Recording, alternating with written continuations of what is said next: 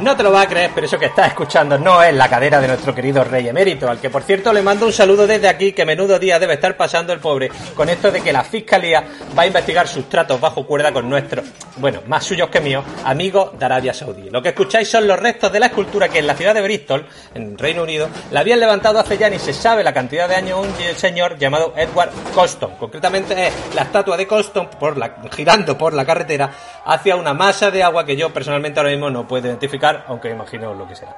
Colston había nacido allí mismo, en la ciudad de Bristol. Fue un insigne comerciante de esclavos bajo el paraguas de la muy británica Royal African Company, gracias a lo cual hizo una enorme fortuna que dedicó en parte a la construcción de hospitales, iglesias, escuelas y residencias de ancianos. Escuchad, escuchad un segundo que ahí viene el agua. Ahí está. La cosa no ha quedado ahí, claro.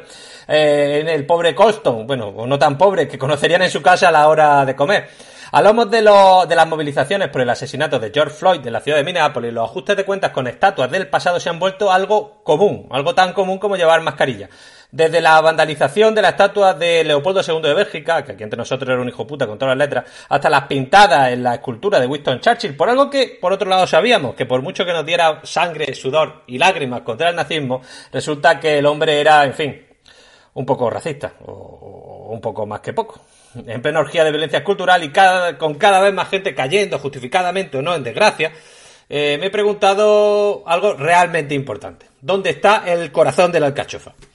¿Cuál será el motivo por el que tirarán abajo, por el que vandalizarán la estatua que sin duda todos sabemos que se merece esa maravilla radiofónica que algunos llaman el podcast de Dronte, el podcast de Dronte, es que tiene un mal micro, no es que grabe en el monte. Buenos días, buenas tardes, buenas noches. Mi nombre es Javi Jiménez y esto efectivamente es el podcast veraniego de Dronte, el capítulo 102 de nuestra carrera podcastiana. Y como veréis, volvemos en el formato más liviano y crudo posible. Hoy no hay entrevistas y hoy no hay colaboradores. Es más, eh, entrevistas no vamos a tener en un buen rato y el motivo es sencillamente que no sé muy bien cómo orientarla. La intención es recuperarla en cuanto encuentre la forma de integrarla de forma elegante y divertida en el programa, pero bueno, mm, eso puede ser más tarde que pronto. En el caso de los colaboradores, todo en orden. Algunos nos siguen eh, porque tienen mejores cosas que hacer o porque su vida le ha llevado a otros menesteres y otros no nos los quitamos de encima ni con agua caliente. Mañana tendremos a Blim con sus cosas 24 fotogramas por segundo, el miércoles a Anónima con su jueguico y el jueves a Iria con su adición en serie. El resto de colaboradores, bueno, pues irán entrando y saliendo según, según les permita su vida personal y profesional. Porque lo cierto es que el programa vuelve para pasar el verano a la fresquita, sin agobios, sin rompernos la cabeza.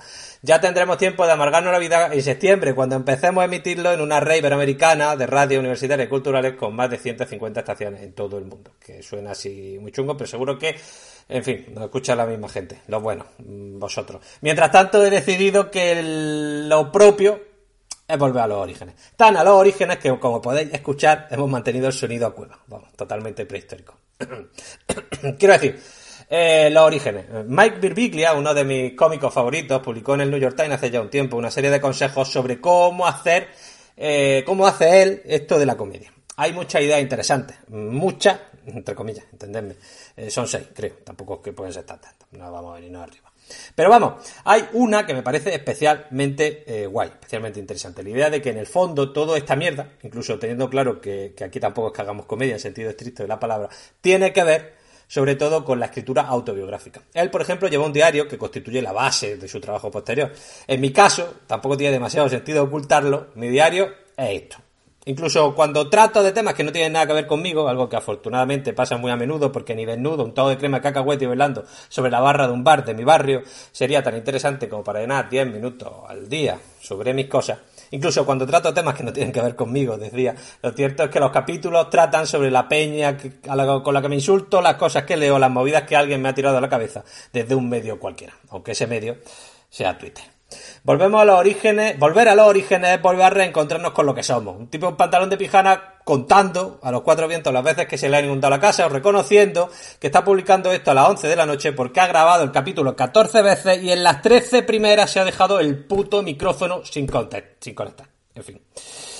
De vez en cuando hablo de cosas y, y cuántos chistes, pero sinceramente llega el punto en que uno piensa que todo esto es cada vez más marginal. Volver a los orígenes es una forma estupenda de resolver, de hecho, la pregunta de por qué tirarán la estatua que nos erijan.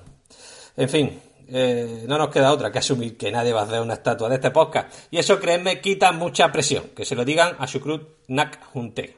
Mm, O se diga como se diga, porque el sumerio, o el asirio, o el babilónico, ah, no lo tengo muy, muy, muy, muy actualizado.